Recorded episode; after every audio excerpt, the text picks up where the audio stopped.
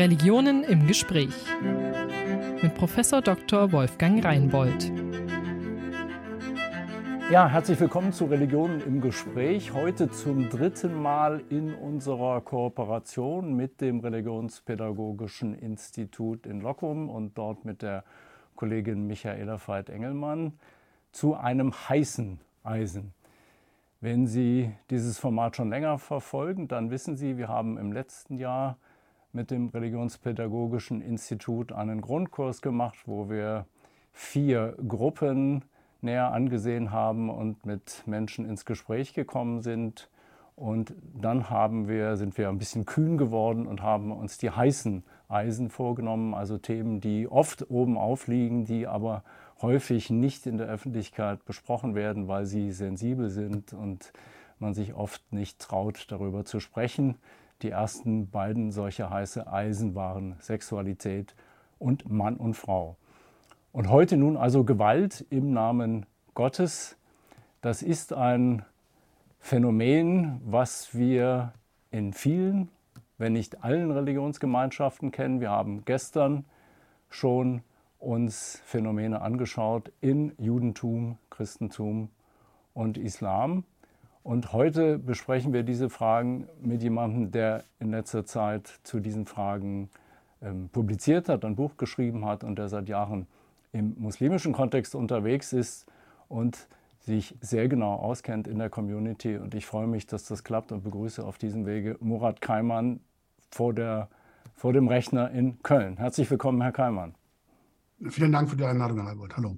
Hallo, Herr Keimer. Ein paar Worte zu Ihnen.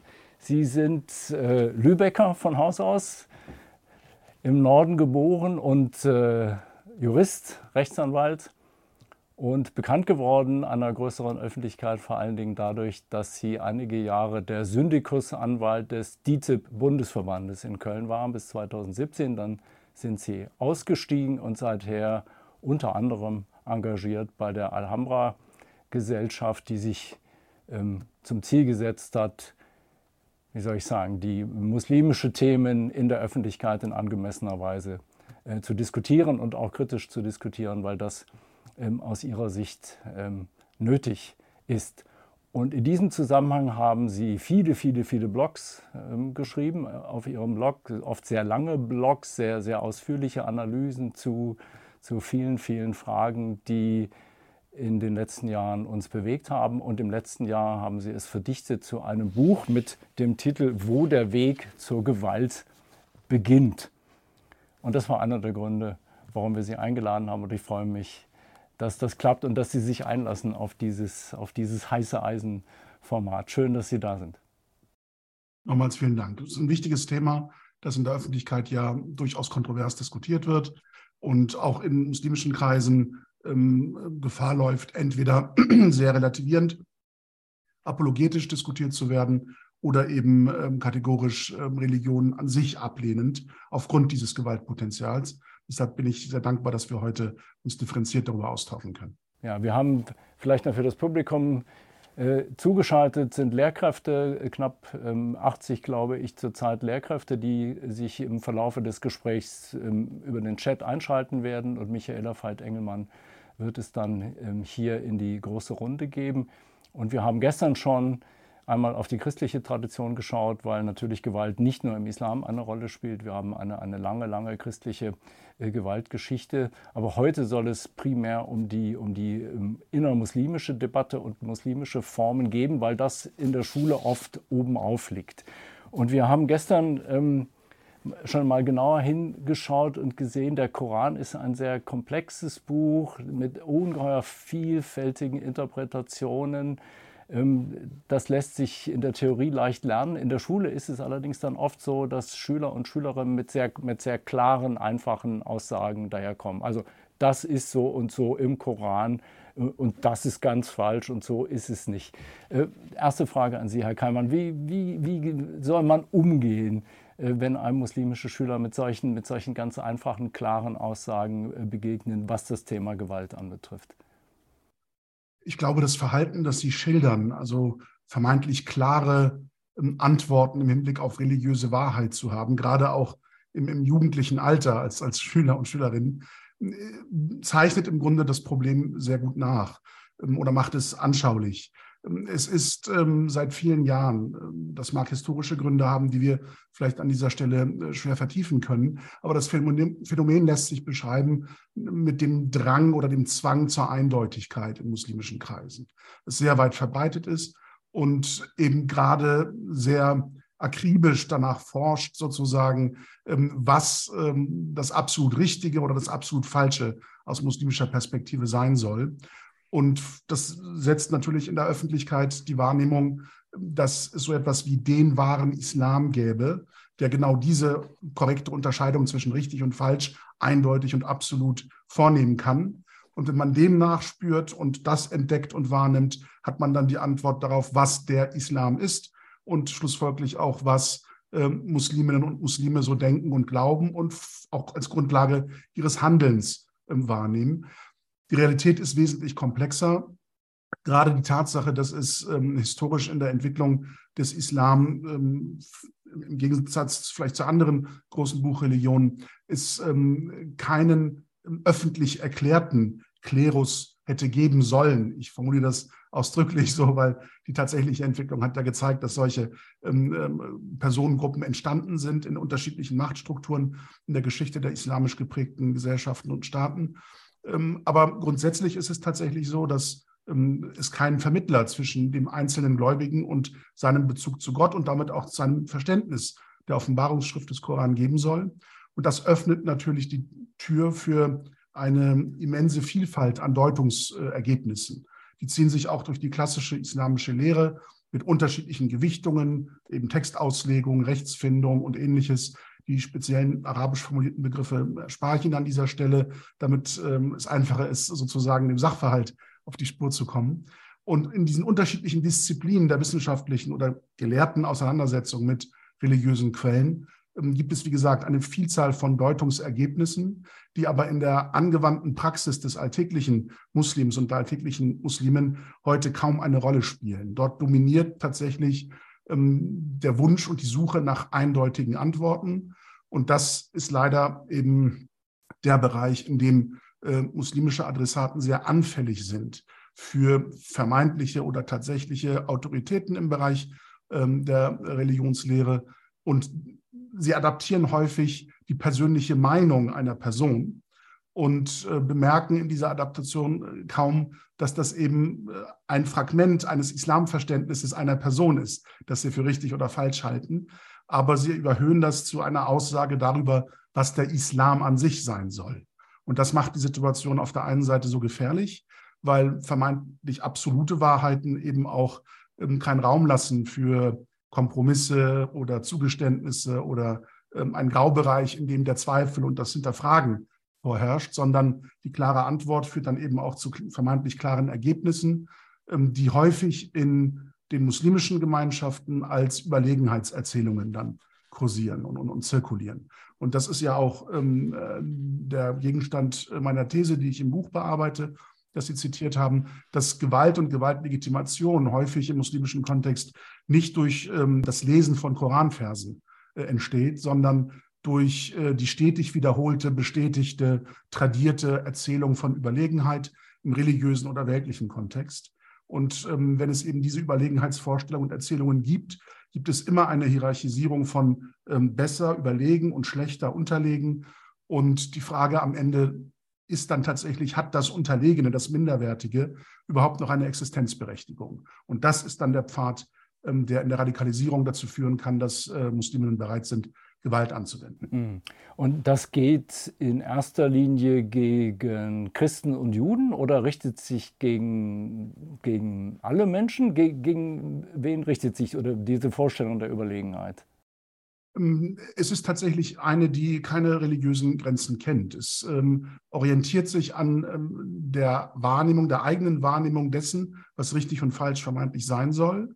Und genau dieses Problem habe ich beispielsweise in unserer Projektarbeit im Rahmen der Alhambra-Gesellschaft auch in anderen Formaten versucht aufzugreifen. So im unbequemen Gespräch, das vor ähm, knapp zwei Wochen stattgefunden hat, äh, mit einem Gast aus Frankfurt, mit dem wir uns ausgetauscht haben über die Kommunikation in muslimischen Gemeinschaften und genau diese Frage näher beleuchtet haben. Wie entsteht Abgrenzung? Wie entsteht eine Rhetorik ähm, der Überlegenheit und vor allem der Selbstvergewisserung? dass man äh, die religiöse Wahrheit erkannt hat und somit nicht mehr die Vertreter einer persönlichen Meinung ist, sondern Repräsentant des Islam. Somit ist jede Kritik, jedes Hinterfragen einer Position nicht die Kritik an einer Person und an einer Meinung, sondern das Hinterfragen und das Infragestellen des Islam als Glaubensüberzeugung schlechthin. Und diesen Fehler in Anführungsstrichen kann jeder machen aus Sicht derjenigen, die diese Wahrheit für sich beanspruchen. Das können andersgläubige Menschen sein, das können Atheistinnen sein, das können aber auch andere Musliminnen sein, denen man dann sehr schnell bereit ist, die Eigenschaft, Muslim zu sein, abspricht, um, um genau wieder Gewalt gegen sie legitimieren zu können. Mhm. Und jetzt stellt sich natürlich die Frage, wenn Sie sagen, das ist klassisch islamisch eigentlich überhaupt nicht so. Im, im Gegenteil hat man eine, eine, Vielzahl von Meinungen, die nebeneinander stehen können, äh, hat sich aber in letzter Zeit ähm, ähm, eingebürgert. Wie, wie, kommt das? Wo, wo kommt dieser, dieser Strom plötzlich her? Also gibt es da Akteure, die das bewusst so machen oder, oder wie kommt das? Da will ich gerne meine Formulierung nochmal präzisieren, um Missverständnisse auszuschließen.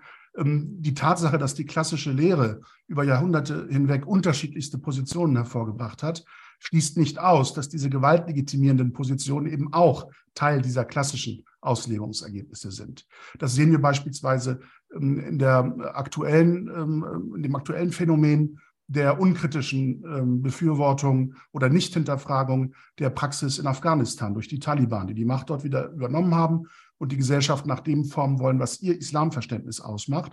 Wenn Sie näher verfolgt haben, wie türkeistämmige Gemeinden, muslimische Gemeinden in Deutschland auf diese Ereignisse reagiert haben, werden Sie sehen, dass da eine große Zurückhaltung äh, an den Tag gelegt worden ist, weil die Praxis der Taliban rechtfertigt sich über die sogenannte hanifitische Lehre, also eine der Hauptrechtsschulen, Strömungen des sunnitischen Islam. Und sie greifen zurück auf Ergebnisse, auf Deutungsergebnisse, Interpretationsergebnisse, die Teil dieses immensen Kataloges an Auslegungsergebnissen der klassischen islamischen Lehren sind. Und ähm, die Tatsache, dass es andere gewaltverneinende und ablehnende Positionen gibt, ist für sie nicht relevant. Es reicht, dass sie ein Ergebnis gefunden haben, das sie auf einen klassischen Gelehrten zurückführen können und ähm, dass diese Ansicht eben Gewalt rechtfertigt. Und damit sind sie im Rahmen dessen, was sich den klassischen Mainstream des Islam eben zusammensetzt, aus unterschiedlichsten Positionen und in dieser Vielfältigkeit. Und das macht es so schwer, ähm, dieses Phänomen ähm, kritisch zu betrachten und, und ähm, äh, auszuschließen aus dem, was ähm, legitim sein soll im Rahmen muslimischen Handelns, weil es eben, wie gesagt, einen historischen Bestand an Meinungen gibt, die das Potenzial zur Gewalt und zum Krieg beinhalten. Und ähm, wir dürfen uns da keine Illusionen machen und auch nicht in diesen Relativismus verfallen, der häufig von öffentlichen Vertretern, muslimischen Vertretern in Deutschland an den Tag gelegt wird, äh, mit der Attitüde, wenn es um Krieg, Gewalt oder Terrorismus geht, das hat nichts mit dem Islam zu tun, ist häufig die Einwendung. Islam bedeutet Frieden, unsere Religion enthält eine Friedensbotschaft. Das alles stimmt natürlich und das ist auch der Grund, warum viele Musliminnen eben nicht ähm, mit Erreichen der Pubertät sozusagen in einem Café oder Vorortzug explodieren oder automatisch zur Waffe greifen und das als Glaubensbekundung sozusagen ausleben, andere Menschen umzubringen. Die, ein großer Teil, der überwiegende Mehrheit der Musliminnen lebt eben friedlich, weil sie sich dessen bewusst sind, dass ihre Religion eben diese Friedensbotschaft enthält. Aber man darf nicht ignorieren, dass es dieses Potenzial auch innerhalb der klassischen Positionen und Meinungen gibt, die Gewalt befürworten, die beispielsweise von einer Dichotomie ausgehen, dass in Gemeinschaften, in denen der Islam oder eben diese persönliche Vorstellung vom Islam als ähm, Ordnungsmacht innerhalb der Gesellschaft wirkt, dass diese Sphäre als sogenannter, sogenanntes Haus des Friedens wahrgenommen wird und alles andere, was sich außerhalb dieser Sphäre bewegt, ist das Haus oder der Bereich des Krieges, der Auseinandersetzung. Und alles muss bekämpft werden, bis dort auch die Überzeugung, der Islam sei richtig, dominiert. Das ist Teil klassischer Lehre. Das ist Teil der Position, die auch in der äh, frühen Urphase äh, der oder späten Urphase des, äh, der muslimischen Gemeinschaften entstanden sind, insbesondere nach dem Tod des Propheten und der ersten Kalifen, wo es tatsächlich einen weltlichen Machtkampf um die Dominanz innerhalb der muslimischen ähm, Territorien gab. Und dort hat man eben Religion als ein Legitimationswerkzeug für Krieg herangezogen und dann eben verschiedenste Interpretationen und Deutungen ermöglicht, die die Bekämpfung anderer Muslime rechtfertigt, die die Bekämpfung Andersgläubiger rechtfertigt, die die Expansion außerhalb der muslimischen Grenzen rechtfertigt. Und all das findet sich im Fundus dessen, was Auslegungsergebnisse des Koran sind oder von eben Prophetenzitaten sind. Und deshalb ist dort eben Vorsicht geboten, ähm, genauso wie der Islam in all seinen Quellen und, und Schriften das Potenzial zum Frieden beinhaltet, äh, enthält er auch äh, ein Potenzial für Gewalt und Krieg. Und der gelebte Islam ist dann schlussendlich das, was die Muslime aus diesen Potenzialen machen. Ja, genau. Ich wollte sagen, dass das ist etwas, was man mit Blick auf Christentum ja sehr ähnlich formulieren könnte. Wir, wir haben gewaltlegitimierende Traditionen noch und nöcher. Man muss nicht auf die Kreuzzüge schauen, aber da ist es natürlich besonders also aus heutiger Sicht würde ich sagen, schockierend, wie, wie also berühmte Leute Texte äh, gegen den Strich lesen, weil sie Gewalt legitimieren wollen und zu wirklich, also man würde heute sagen, gerade zu terroristischen ähm, Aussagen und Formulierungen kommen. Also insofern nichts Besonderes. Ähm, ich habe bei Ihnen gehört, Sie sagen, Sie finden es im Grunde äh, skandalös oder doch jedenfalls äh, ähm, nicht in Ordnung, dass man diesen Stimmen heute nichts entgegensetzt, ja, wie es etwa ja kirchlich äh, der Fall ist, wenn Sie heute irgendeine Erklärung der großen Kirchen zu einer dieser Fragen lesen, dann werden natürlich diese Traditionen angesprochen, aber man stellt sich dagegen. Und ich verstehe recht, Sie vermissen eine solche etwa Kritik an der afghanischen Art und Weise jetzt des Umgangs mit Mann und Frau vermissen Sie in der muslimischen Öffentlichkeit. So etwa? Absolut. Das ist ähm, genau richtig zusammengefasst. Ähm, das Hauptproblem in diesem Bereich liegt darin, ähm, dass es auch Teil der klassischen ähm, Gelehrsamkeit und deren Ergebnisse ist, dass sozusagen das Tor der Auslegungen, das Tor der Deutungen und Interpretationen der Offenbarungsquellen geschlossen sein soll. Ähm, irgendwann in der historischen Phase ist das sozusagen deklariert worden. Und die heutigen Muslime sind dazu berufen, nur noch das nachzuahmen, das zu praktizieren, was ihnen an Auslegungsergebnissen klassisch vorliegt. Und das ist eine Position, die überhaupt keine religiöse oder göttliche Geltung beansprucht. Das ist eine Lehrmeinung, die sich aber sehr wirksam durchgesetzt hat in den vielen, vielen muslimischen Sphären und Kreisen. Und ähm, ich glaube, dass man diese Annahme vehement hinterfragen muss und äh, schlussendlich zu dem Ergebnis kommen muss, dass wir heute als muslimische Gemeinschaften, genauso wie die frühen muslimischen Gemeinschaften berufen sind, ähm, uns den ähm, religiösen Texten zu widmen, sie so zu verstehen, wie sie heute verstanden werden können, mit Auslegungsergebnissen, wie sie heute in unserer Lebenswirklichkeit ähm, den höheren Prinzipien, den höheren Tugenden und Werten, die eben in der, in der Friedensbotschaft des Islam enthalten sind, entsprechen können. Und diese Aufgabe ist natürlich schwierig, theologisch schwierig, wie gesellschaftlich schwierig. Und viele, viele Musliminnen widmen sich dieser Aufgabe nicht, sondern ähm, belassen es dabei zu fragen, was ist in meiner Religion richtig oder falsch, was ist erlaubt oder nicht erlaubt, was darf ich tun, was darf ich nicht tun, was muss ich unterlassen, ohne zu hinterfragen, was der höhere Sinn, die höhere, äh, der höhere Zweck dieser Praktiken ist für ihre Existenz, für ihren Bezug zu Gott. Und dann offenbart sich letzten Endes eine Religionspraxis, die nur noch dem äußeren Ritual folgt und ähm, entkernt wird vom persönlichen Bezug, vom persönlichen Gewissen ähm, des einzelnen Gläubigen und der einzelnen Gläubigen. Und man ist dann sehr schnell bereit, und dieses Phänomen findet sich eben häufig bei jenen, die diese Gewaltlegitimationen ähm, nicht kritisch hinterfragen. Man ist sehr schnell bereit, das eigene Gewissen einzutauschen gegen ein Buch oder eine Lehrmeinung aus dem Regal der islamischen Lehre, der klassischen islamischen Lehre.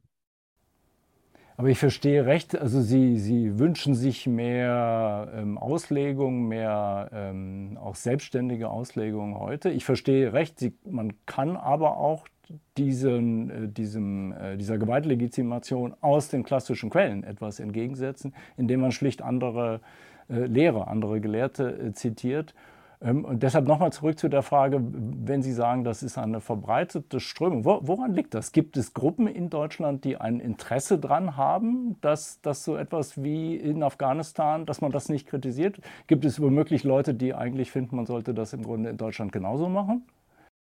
Ähm, ich ähm, denke, das ist tatsächlich ein Phänomen, ähm, das äh, oder dessen Wurzeln auch historisch äh, zu suchen sind.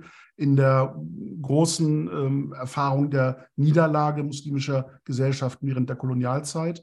Dort sind ja diejenigen Texte entstanden, die heute zeitgenössisch zitiert werden, häufig, um Gewalt zu legitimieren. Und diese Texte hatten tatsächlich die Frage zum Gegenstand, wenn wir Musliminnen unserem Selbstanspruch nach im Besitz der unverfälschten religiösen Wahrheit sind.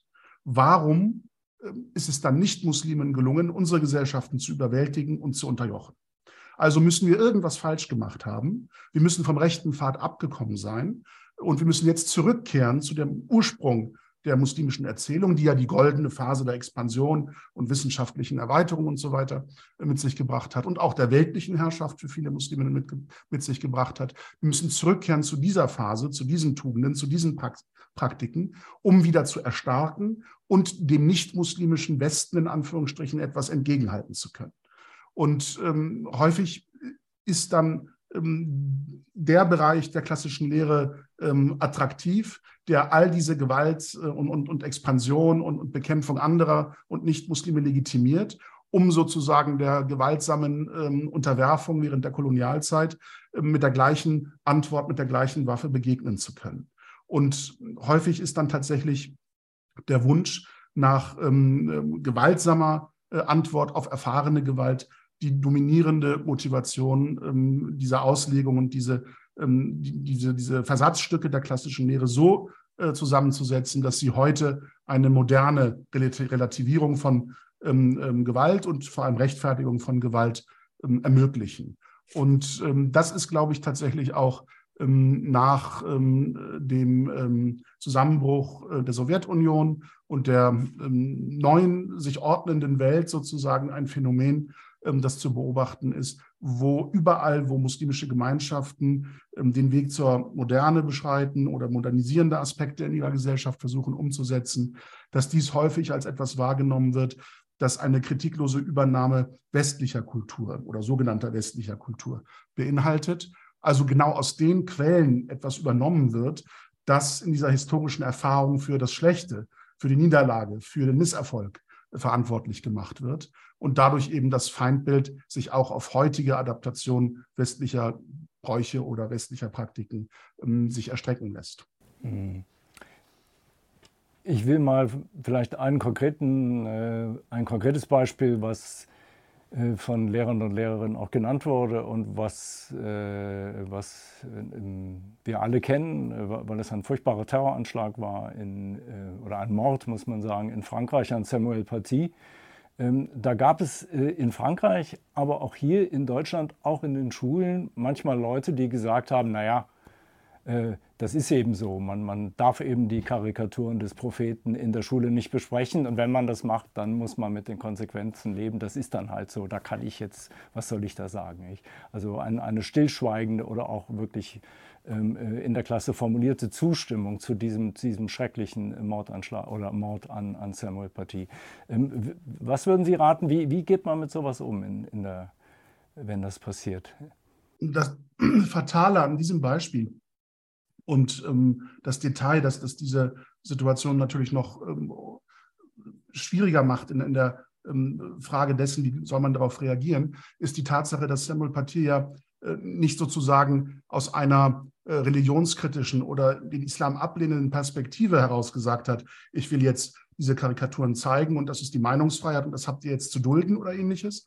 Also keine konfrontative Aufbereitung dieses Themas, sondern er hat meines Wissens nach gerade bei der Diskussion darum, wo endet Meinungsfreiheit, wo äh, hat Religionsfreiheit Vorrang oder eben nicht, bei der Abwägung dieser Grundrechte, ähm, hat er der Klasse angekündigt, dass er diese Karikaturen zeigen möchte und allen muslimischen Schülerinnen und Schülern freigestellt, nicht am Unterricht teilzunehmen, wenn ihnen das ähm, unerträglich erscheint, diese Karikaturen zu sehen. Also eine pädagogisch sehr behutsame Annäherung an das Thema. Und dennoch äh, ist er Opfer dieser Gewalt geworden, die ähm, davon ausgeht, dass ähm, tatsächliche oder vermeintliche Tabus in der muslimischen Sphäre für alle Geltung haben sollen und äh, bei dem Bruch eines solchen Tabus äh, auch Gewalt bis hin zu Mord gerechtfertigt sein soll.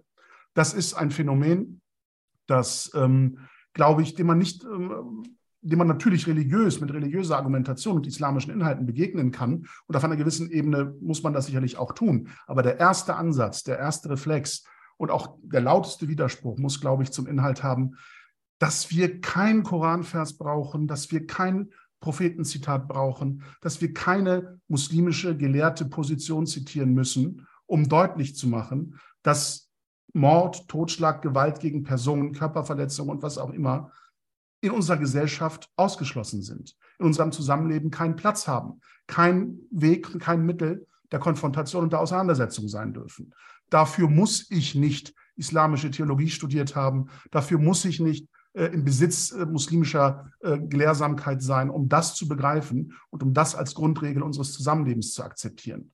Ähm, natürlich gibt es muslimische Quellen, mit denen man das begründen kann, genauso wie es eben muslimische Quellen gibt, die begründen, warum Gewalt legitim sein soll. Aber aus dieser Zwickmühle komme ich eben nicht raus, wenn ich nur versuche, ähm, dieses Ping-Pong-Spiel zwischen äh, islamischen Positionen und, und, theologischen Meinungen auszuspielen. Nein, es muss einen Grundbestand an, an Konsens geben im Zusammenleben in einer vielfältigen Gesellschaft. Und dort muss deutlich sein und deutlich gemacht werden und von allen akzeptiert werden, dass das, was Musliminnen für sich als verbindliche Grundlage ihrer Lebensführung und ihrer Definition, was verboten und erlaubt, was tabu und was ähm, zulässig sein soll, nur für sie Geltung hat und nicht für andere Menschen, die nicht muslimisch sind. Und auch nicht für Musliminnen, die in ihrer Lebensführung und Religionspraxis zu anderen Ergebnissen kommen.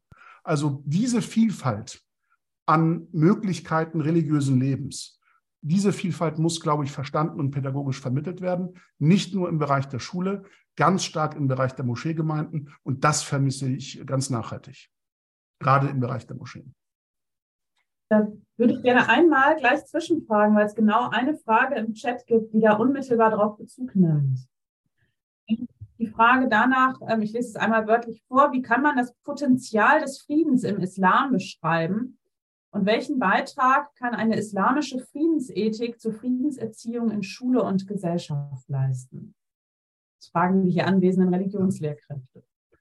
Ich glaube tatsächlich, dass man an der Stelle ein ähm, großes Potenzial, einen großen Fundus an religiösen Texten, Zitaten, Quellen hat, um deutlich zu machen, wie ernst äh, der, der Islam es mit dieser Friedensbotschaft nimmt und ähm, dass Gewaltlegitimation, also individuelle Gewalt oder kollektive Gewalt, tatsächlich eine eng begrenzte, eng eingehegte Ausnahme von der Grundregel ähm, des friedlichen Zusammenlebens darstellt. Und dass genau das quasi auf den Kopf gestellt wird durch all jene, die ähm, versuchen, durch Versatzstücke der Gewaltlegitimation äh, dieses immense Potenzial der Friedensbotschaft auszuhebeln. Ähm, dieses Verständnis von Regel und Ausnahme muss man, glaube ich, deutlich vermitteln. Ähm, das kann kaum Aufgabe im schulischen Religionsunterricht sein. Das muss äh, eine gelebte Praxis in den muslimischen Gemeinschaften sein, die damit anfängt, dass ich nicht erst darüber diskutiere, ähm, wann äh, oder ob Todesstrafe in einem Staat äh, erlaubt sein soll oder nicht, wann oder wie, unter welchen Umständen religiös verstanden Kriegsführung legitim sein soll oder nicht. Das muss viel früher anfangen, nämlich in der Frage, dulde ich und bin ich bereit, andere Menschen, andere Musliminnen oder eben auch Nicht-Musliminnen in ihrer Lebensführung so zu akzeptieren, wie sie sind, ohne sie abzuwerten. Und schon da haben wir ja große Probleme in muslimischen Gemeinschaften. Wenn sie innerhalb der muslimischen Gemeinschaften zu Randgruppen gehören, ähm, dann, also alle möglichen denkbaren Randgruppen, sei es religiöse Auslegung, sei es, sei es, sei es sexuelle Identität, ähm, sei es das Verständnis davon, welche Rolle die Frau innerhalb muslimischer Gemeinschaften haben soll. Wenn sie da von ähm, der Norm oder dem äh, eingeübten Ritual ähm, eines ähm, äh, traditionellen, äh, überlieferten historischen äh, Vorstellungsbildes von äh, islamischer Gemeinschaft abweichen und sagen, nein, auch für Menschen, die möglicherweise eben als ähm, ähm, problematisch oder problembehaftet wahrgenommen werden aus dem Kontext der islamischen Lehre. Auch für die muss es möglich sein, in der muslimischen Gemeinschaft einen gleichwertigen Platz in der Mitte zu finden. Und wir dürfen sie nicht ausgrenzen, wir dürfen sie nicht abwerten, wir dürfen sie nicht ähm, quasi ähm, durch die Tendenz einer Gewaltlegitimation in der Rhetorik, in der ähm, Übermittlung ähm, der Auseinandersetzung mit diesen Fragen in muslimischen Gemeinschaften konfrontieren. Dort fängt, glaube ich, die Bereitschaft an, sich zu entscheiden, verstehe ich meine Religion als eine Quelle des Friedens für alle, nicht nur für mich, sondern für alle, die mit mir zu tun haben? Oder verstehe ich meine Religion als Quelle der Auseinandersetzung, als Waffe, als Instrument ähm, des äh, Konfliktes in einer Gesellschaft? Und dieses Grundverständnis muss, glaube ich, als Weichenstellung ähm, vorne, vorne ranstehen, bevor man sich dann so komplexen Fragen widmet, ähm, wann kollektive Gewaltanwendung im Islam theologisch legitimiert wird und wann nicht. Damit meine ich auch die Diskussion äh, darüber, ähm, muss es äh, Nebenräume für Frauen geben in einer Moschee. Ja, das hat äh, vordergründig im ersten Blick nichts mit körperlicher Gewalt zu tun, aber natürlich ist das ein Zwangsmittel, um bestimmte Hierarchien in der ähm, muslimischen Gemeinde zu setzen und, und zu tradieren. Ähm, warum haben die, die, Frauen nach einem klassischen Verständnis äh, nicht die gleichen äh, Möglichkeiten, wie sie sie in der Urgemeinde zu Zeiten des Propheten hatten, nämlich am gleichen Ort am gleichen Raum, mit der gleichen Sicht auf den, der vorbetet, am Gemeindegebet teilzunehmen? Warum muss man sie separieren, auf Ränge oder auf, auf Nebenbereiche ausgliedern, auslagern, damit sich die Männer in Anführungsstrichen nicht gestört werden durch Frauen? Warum gibt es die Vorstellung, dass es ein Prophetenzitat geben soll und das Problem dieser vermeintlich authentischen oder verfälschten oder erfundenen Prophetenzitate ist ja eines, das sich durchzieht durch diese Diskussion. Warum gibt es immer noch den weit verbreiteten Glauben, die Vorstellung, es gäbe ein Prophetenzitat, das sagt, dass das Gebet eines Mannes ungültig wird, wenn äh, bestimmte Tiere oder Frauen äh, vor ihm den Weg kreuzen oder die Gebetsrichtung kreuzen. Das muss man sich mal vorstellen. Da wird eine Frau zitiert, ähm, in der Aufzählung von Tieren, die sozusagen den Betenden stören und dadurch das Gebet ungültig machen. Das ist ein Zitat, von dem viele Muslime glauben, dass das authentisch sei, dass man auf sowas achten muss und dass deshalb Frauen am besten von den Männern getrennt beten, damit es ja nicht zu solchen Konflikten und Überkreuzungen kommt. Und das sind die Dinge, über die man diskutieren muss. Das sind, wie eben der Titel meines Buches, dort beginnt die Bereitschaft, Gewalt zu dulden, zu akzeptieren oder selbst auszuüben, wenn ich im ersten Schritt bereit bin, Hierarchien zwischen Menschen herzustellen, egal aus welchen Gründen. Aufgrund des Geschlechtes, aufgrund der Kultur, aufgrund der Abstammung, aufgrund der Sprache, aufgrund der Religion oder sonst etwas. Ähm, ich will noch mal konkret nachfragen, das lernt man so in, in vielen Moscheen oder wie, wie kommt das, dass es so verbreitet ist nach, nach Ihrer Einschätzung? Also es muss ja doch, äh, le lehren die Lehrer das? Fehlt es, fehlt es dort an Wissen oder ist es eine bewusste Absicht, äh, das in der Weise weiterzugeben? Es gibt tatsächlich, ähm, jetzt verzeihen Sie mir den Rückgriff auf ähm, äh, christliches Vokabular. Es gibt nicht so etwas wie einen Katechismus, in, in, dem sozusagen niedergeschrieben ist, wie religiöse Vermittlung oder religiöse Aneignung ähm, tatsächlich auszusehen hat oder welche Inhalte dort berücksichtigt werden sollen. Ähm, das sind Traditionen, Bräuche, Gepflogenheiten innerhalb einer Gemeinschaft, wo sozusagen ähm, bestimmte Verhaltensregeln vorgelebt werden. Wenn sie hinterfragt werden, werden sie dann religiös oder quasi oder vermeintlich religiös begründet. Und dann wird keine weitere Hinterfragung oder Skepsis mehr geduldet. Wenn diese eine Erklärung äh, nicht ausreicht, dann muss man sich entscheiden, ob man diesem Weg folgt oder Abstand nimmt von der Gemeinschaft. Und das ist natürlich eine Praxis, ähm, die keinen Segen in sich birgt, weil ähm, das ständige Hinterfragen, die, die ständige Skepsis und auch das Bewusstsein, dass das individuelle Verständnis von Religion nur ein Fragment religiöser Wahrheit sein kann und nicht das die gesamte religiöse Wahrheit dessen, was Gott uns offenbaren wollte. Ähm, dieses Verständnis fehlt an vielen Stellen. Ähm, es ist beispielsweise so, wenn Sie ähm, das Phänomen des Antisemitismus unter Muslimen betrachten, ist äh, die, die, die weit verbreitete Bereitschaft, Juden zu hassen und abzuwerten in muslimischen Gemeinschaften, kollidiert mit der Vorstellung, dass Moses genauso Prophet Gottes war wie Mohammed dass ähm, er genauso und, und kein Deut weniger verehrt und geachtet werden muss wie Mohammed selbst. Also alle Propheten sollen geachtet werden, sollen respektiert werden, aber trotzdem sind viele Muslime bereit, Moses zu verehren, aber Juden zu hassen. Und über dieses Paradoxon, über diesen Widerspruch gibt es keine Auseinandersetzung, keine Diskussion.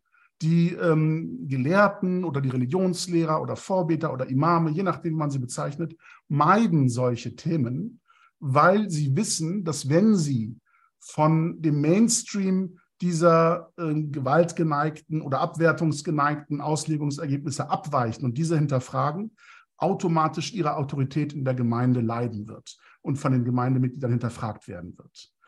Und, ähm, oder dass die Wahrscheinlichkeit dafür sehr groß ist. Und deshalb gibt es keine offene Diskussion über diese Themen.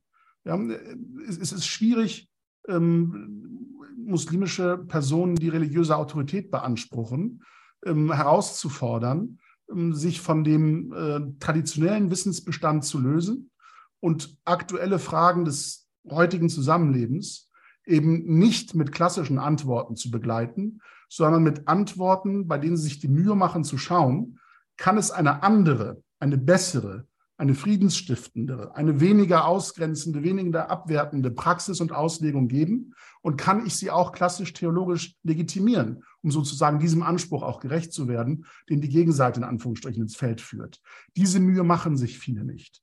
Und ähm, sie wissen, dass ähm, diese Übermittlung klassischer Lehre, wenn wir jetzt bei den aktuellen politischen Zusammenhängen bleiben, bei türkeistämmigen Gemeinden zum Beispiel, dem entspricht, was die Regierungspolitik in der Türkei äh, sehen möchte als religiöse Praxis. Das heißt, wenn man in diesem Bereich bereit wäre, einen anderen Weg zu gehen, stünde man automatisch konfrontativ der türkischen Regierungspolitik Politik entgegen aktuell.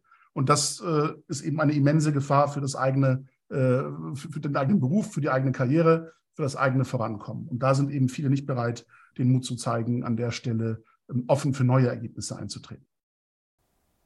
Ja, also es hat sich entwickelt zu einer Tradition, ähm, die man nicht hinterfragt. Und dann gibt es aber auch gezielt, jetzt zum Beispiel des türkischen Staates, ein politisches Interesse, dass diese Dinge so und nicht anders gelehrt werden, weil die türkische Regierung und speziell der türkische Präsident das für, für richtig hält, nicht? Oder wie würden Sie formulieren? Ja, wenn Sie allein die Zusammenhänge in der Türkei sehen, ist ja auffällig, dass ähm, es eine etwas orientalische, arabeske Interpretation des Laizismus dort äh, vorherrscht, dass man also sagt, Religion und Staat sollen getrennt sein, aber über die Religion wacht eine staatliche Behörde in der institutionellen Nachfolge des abgeschafften Kalifats, wenn man so will.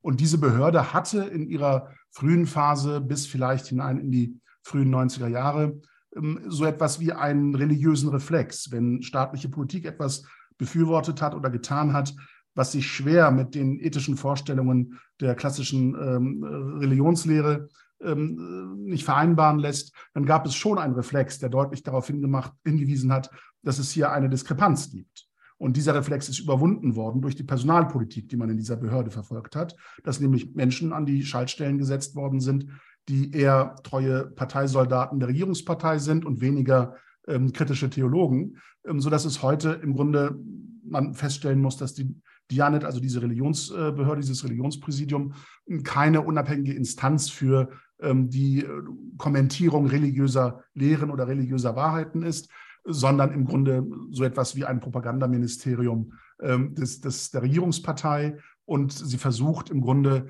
mit ähm, religiös verbrämten Formulierungen und, und einer religiös verkleideten Rhetorik das zu rechtfertigen, was in der Regierungspolitik betrieben wird. Mit allen Fehlern, und Versündigungen, die es da gibt. Äh, dafür findet man dann immer eine religiöse Rechtfertigung. Dazu ist diese Behörde verkommen und ähm, deshalb werden sie eben die Schwierigkeit haben, in einer DITIB-Gemeinde auf einen Imam zu treffen, der das hinterfragt. Der wird, ein, wird den Teufel tun oder wie der Teufel das Weihwasser meiden, ähm, dieses ähm, Thema so zu betrachten, wie es kritisch notwendig wäre, sondern er wird immer klar der äh, Autorität und der Hierarchie innerhalb dieser äh, Behörde folgen. Ja, aus, aus handfesten Gründen von, von Geld und Finanzierung und Karriere, äh, weil er äh, eben von dort bezahlt wird und sich gar keine kritische Position leisten kann.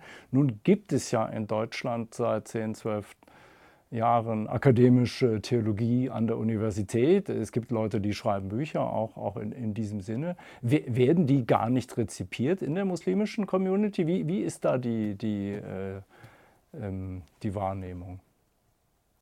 Da gibt es, glaube ich, ähm, ein, ein ähm, doppeltes Problem. Auf der einen Seite ähm, ist die Transparenz und, und der Transfer des akademischen Wissens, das an den islamisch-theologischen Lehrstühlen äh, produziert wird, entwickelt wird, hervorgebracht wird, an die Basis kaum vorhanden.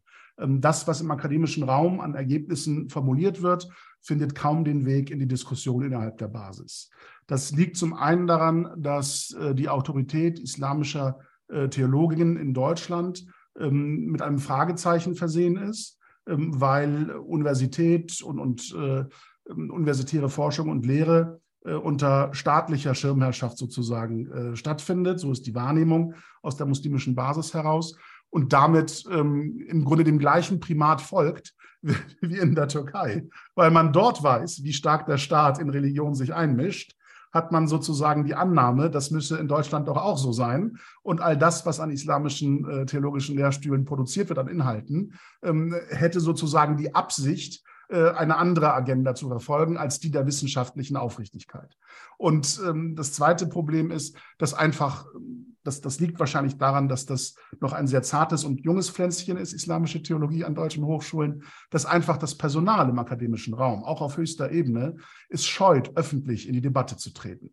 Wir kennen einzelne Stimmen, die ähm, rege publiziert haben zu populärwissenschaftlichen Themen, um gerade ihr professionelles Wissen sozusagen in einer verständlichen Form in der Gesellschaft zum Diskussionsgegenstand zu machen. Und wir haben erlebt, äh, welche Welle der Ablehnung aus der muslimischen Basis, gerade vertreten durch äh, führende äh, Vertreter der Verbandsfunktionäre im öffentlichen Raum, dort als Antwort sozusagen zu spüren war.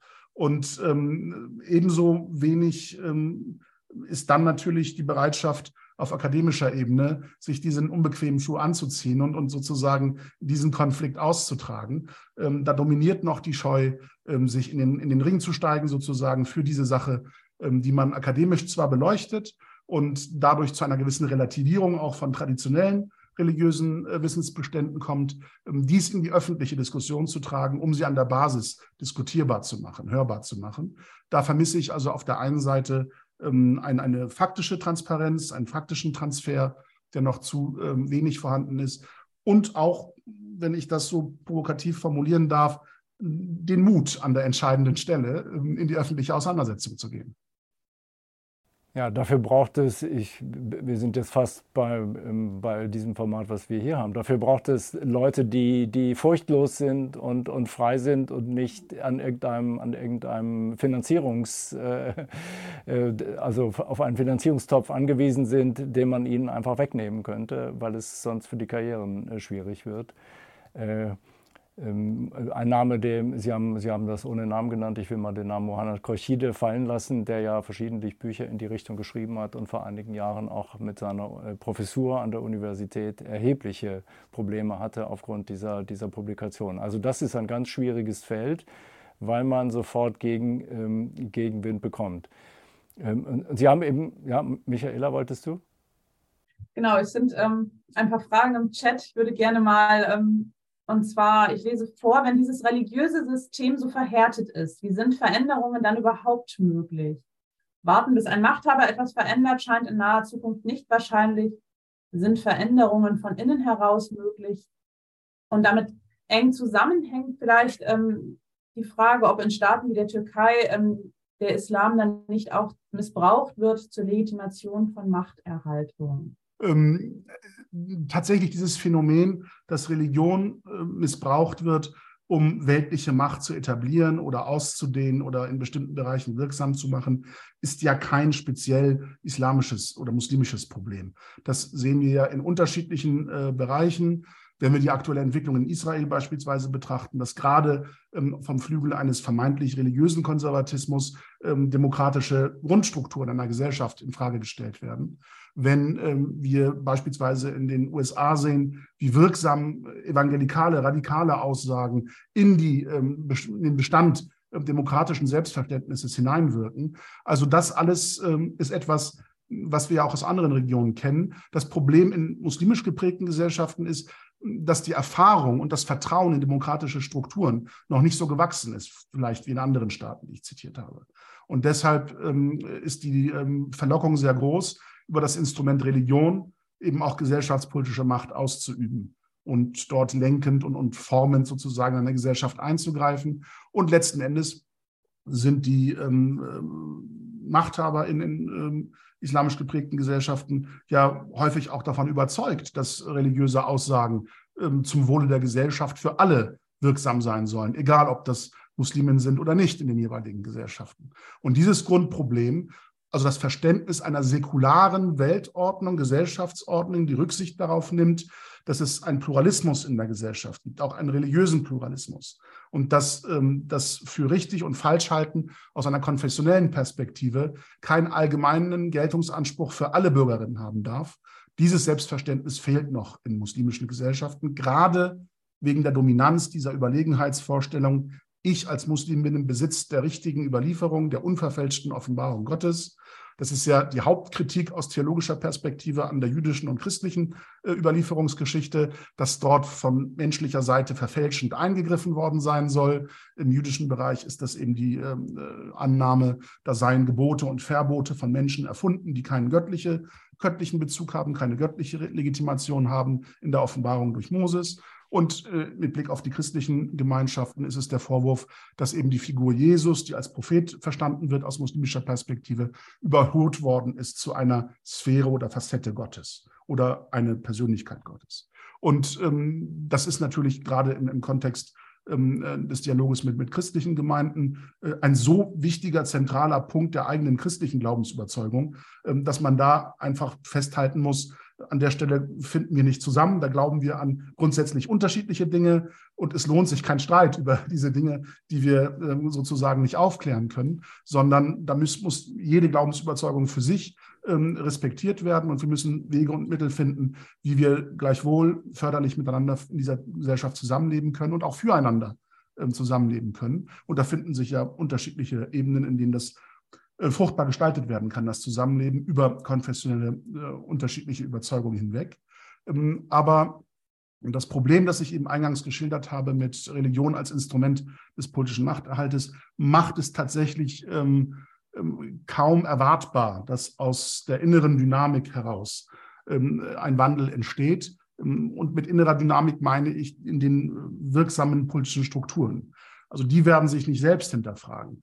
Die Frage ist, wird eine muslimische Basis, die eigene Struktur, die den Anspruch erhebt, diese Basis zu vertreten oder sie zu regieren, ähm, in Frage gestellt? Wird sie von der Basis aus kritisiert? Und ähm, da gibt es durchaus ähm, Entwicklungen, die wir auch in Deutschland ja sehen können, wo viele muslimische junge Menschen die Selbstverständlichkeit, mit der äh, öffentliche Vertretung durch die Verbände funktioniert, immer mehr in Frage stellen oder in ihrer Suche nach ähm, kollektivem gemeinschaftlichen Leben den Weg zu den Verbänden finden und dann mit Enttäuschungserfahrungen dort zurückkommen und sich weniger in diesen Bereichen engagieren möchten. Das sind die Erfahrungen, die man macht. Ob sich aus diesen Erfahrungen dann eine Gegenbewegung oder eine, ähm, eine Protestbewegung sozusagen ähm, äh, entwickeln wird, das ähm, lässt sich kaum voraussagen. Ähm, das, was wir im Rahmen der Alhambra-Gesellschaft machen, ist ja im Grunde ein kleines äh, Tröpfchen, ein kleines Pflänzchen in, in diese Richtung, dass wir sagen, wir sind mit dem, was etabliert, traditionell gerade passiert, sind wir nicht einverstanden. Wir möchten eine kritischere Auseinandersetzung, eine selbstkritischere Auseinandersetzung, weil wir das, was ähm, an traditionellem Wissen und, und Annehmen von, von Religion und Glauben von Religion passiert, ähm, nicht für geeignet halten, Antworten zu geben auf unsere heutige Form des Zusammenlebens in einer vielfältigen Gesellschaft und dass wir da nach neuen Antworten suchen müssen, ist der Anspruch, den wir laut erheben. Und diese Antworten können wir eben nur gemeinsam mit anderen Musliminnen formulieren, nicht alleine selbst als Anspruch einer Reformbewegung oder so etwas. Dann versuche ich jetzt noch mal ein, ein wenig ein, eine Schleife zurück zu dem, was Sie gesagt haben, Herr Keimann. Ähm, Sie haben äh, unter anderem gesagt, äh, Samuel Paty Umgang damit bitte nicht einlassen auf irgendein Ping-Pong mit Hadithen. Nicht, da gibt es sehr, sehr, sehr viele und äh, die Qualität ist höchst unterschiedlich, von außen schwer zu beurteilen oft, sondern bitte äh, klar machen, äh, ich sage jetzt mal freiheitlich-demokratische Grundordnung, äh, deutsche Rechtsordnung. Haben Sie das Gefühl, dass das zu wenig gemacht wird, diese, diese Klarheit zu sagen, dies ist Deutschland, hier gelten folgende Regeln, ich bin nicht bereit, solche Debatten überhaupt zu führen? Äh, die Schwierigkeit, die wir haben, ähm, liegt darin, äh, dass genau diese in Anführungsstrichen harten Ansagen häufig aus einer politischen Richtung kommen, ähm, bei der man auch das Gefühl hat, dass das demokratische Zusammenleben und die freiheitlich-demokratische Grundordnung nicht unbedingt der Primat äh, ist, nachdem diese Formulierungen dann quasi produziert werden. Ähm, deshalb ist es hochproblematisch, sich ähm, einer Rhetorik zu bedienen, die eben so äh, missbrauchsanfällig ist in unserer Gesellschaft. Ähm, äh, aber genauso schwierig ist es, gerade wenn ich jetzt an die Teilnehmenden denke, ähm, wenn ich schon das Problem habe, dass äh, muslimische Gelehrte und Imame diese Themen meiden, weil sie ähm, sich in dieser Fülle der Meinungen und, und der Schwierigkeit der Abwägung, was soll jetzt richtig sein, was soll falsch sein, äh, was soll für uns verbindlich sein und, oder nicht verbindlich sein, wenn die sich schon nicht in dieses Feld hineintrauen, weil es ihnen zu komplex und schwierig erscheint, wie soll ich dann von nicht-muslimischen Lehrkräften erwarten, dass sie in die theologische Auseinandersetzung mit Schülerinnen und Schülern treten? Das ist, glaube ich, eine Herkulesaufgabe, der Sie nicht gewachsen sind. Nicht, weil ich Ihnen äh, die, die geistigen und, und kognitiven Fähigkeiten dafür abspreche, aber die Materie ist einfach so komplex und so schwierig. Ähm, und das, die, die, die Methoden, ähm, sich äh, gegen demokratische Ansagen zur Wehr zu setzen, ist auf muslimischer Seite so eingeübt äh, im Hinblick darauf, dass man sagt, ähm, all das, was du mir jetzt äh, relativierend und, und kritisch entgegenhältst, soll ja nur dem Zweck dienen, dass ich vom richtigen Weg des Glaubens abkomme. Also die Grundannahme, dass da eine inhaltliche Auseinandersetzung stattfinden soll, die fruchtbar sein soll, die ist schon von vornherein nicht gegeben. Ähm, also ich relativiere das oder generalisiere das natürlich jetzt. Ich, ich kann nicht in den Kopf jeder einzelnen Schülerin und jedes einzelnen Schülers schauen.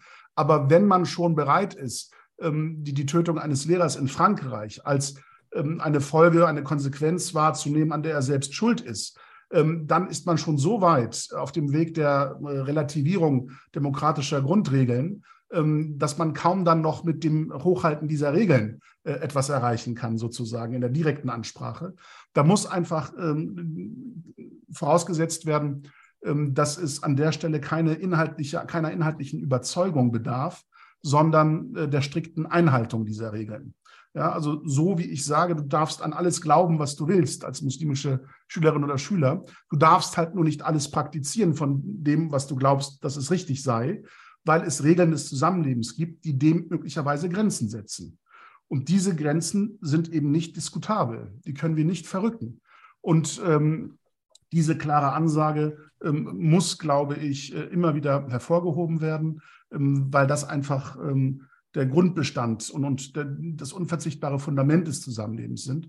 Und letzten Endes ist ja auch die ähm, Situation so, dass ähm, für jeden Muslim und jede Muslimin, wenn sie nicht einverstanden ist mit den Regeln, die in einer Gesellschaft gelten, äh, genau das prophetische Vorbild offen steht, ähm, dass ich an dieser Stelle zitiere und genau Gefahr laufe, äh, die Rhetorik zu praktizieren, die von nicht-demokratischen Kräften in unserer Gesellschaft mit Blick auf Musliminnen und Muslime aus einer muslimfeindlichen Perspektive formuliert wird. Die sollen dann dahin zurückkehren, wo sie hergekommen sind.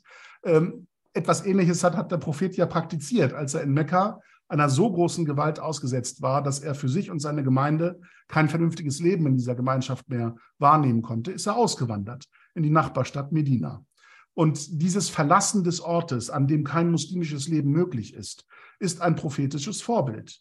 Und äh, jeder junge Mensch, jede Schülerinnen und Schüler, äh, die, die sagen, äh, die Regeln in Deutschland, Demokratie, das ist alles Teufelszeug, da ist ein muslimisches Leben nicht möglich, hat diese Option äh, in Länder zu reisen, von denen er glaubt und dort zu leben, von denen er glaubt, dass das muslimische Leben dort eben äh, unproblematischer möglich ist. Und das ist ja tatsächlich das äh, Schwierige an der aktuellen Situation. Und das muss man, glaube ich, den jungen Menschen auch verdeutlichen, dass sie in einer Gesellschaft leben und von Freiheiten äh, äh leben und aufgrund von Freiheiten agieren können, die sie in Gesellschaften, von denen sie glauben, dass sie muslimisch tugendhafter seien, nicht äh, ausgehen können und die sie dort nicht finden können. Und ähm, die Frage ist, ähm, was äh, wird unter muslimisch verstanden? Das äußere Ritual, die äußere Form des Zusammenlebens oder die Freiheit des Individuums, die Friedlichkeit und, und die Vielfalt, in der Zusammenleben möglich ist. Und an der Stelle gilt auch ein, ein Wissensbestand der klassischen Lehre, ähm, wenn ich an einem Ort der nicht muslimisch regiert wird, ein Machthaber hat, eine Mehrheit hat, die nicht muslimisch ist, meinen Glauben ohne Zwang leben kann, meine Glaubensrituale ohne Zwang praktizieren kann, ohne Verbot praktizieren kann, dann ist das ein Ort, an dem ich als Muslim äh, fromm leben kann. Dann spricht dem nichts entgegen. Also die, der Anspruch, dass das, was ich für richtig halte, für alle zu gelten hat, ist kein Anspruch, den die Religion formuliert. Das sind Ansprüche, die eben durch einzelne Positionen formuliert werden, die die Religion als Instrument ähm, einer des Machterhalts oder der Machtetablierung oder der Machtergreifung in einer Gesellschaft ähm, wahrnehmen und missbrauchen wollen. Nein, also wenn du hier unzufrieden bist, musst du dich ändern. Und, und das ist eben die Situation, ähm, die sozusagen eine muslimische Grundhaltung widerspiegelt, die ja auch, wenn man so will, in einem der frühen äh, Koranverse, die ganz am Ende, weil sie so kurz sind, ähm, äh, im Koran stehen, äh, die auch äh, viel zu selten zitiert werden an dieser Stelle. Und ich glaube, die Sure ist sogar übertitelt mit die Ungläubigen.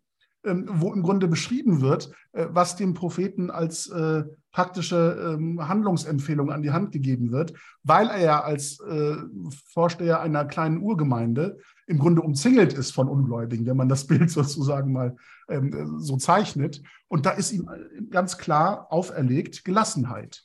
Ja, also keine Konfrontation, kein Streit, sondern Gelassenheit, das Ertragen dieser Situation, wo es im Vers äh, sinngemäß steht, ähm, du hast deine Glaubensüberzeugung, die anderen haben ihre andere Glaubensüberzeugung, du wirst nicht das glauben, was die anderen glauben, die anderen werden nicht glauben, was du glaubst, also glaubst du das, was du glaubst und die anderen glauben das, was sie glauben. Also so äh, sprachlich blumig sozusagen ist das in diesen Versen formuliert. Und für mich ist das eine sehr deutliche, sehr klare Botschaft der Gelassenheit, wenn ich in einer gesellschaftlichen Situation lebe, in der ich glaube, die anderen glauben nicht so wie ich und ich bin damit unzufrieden.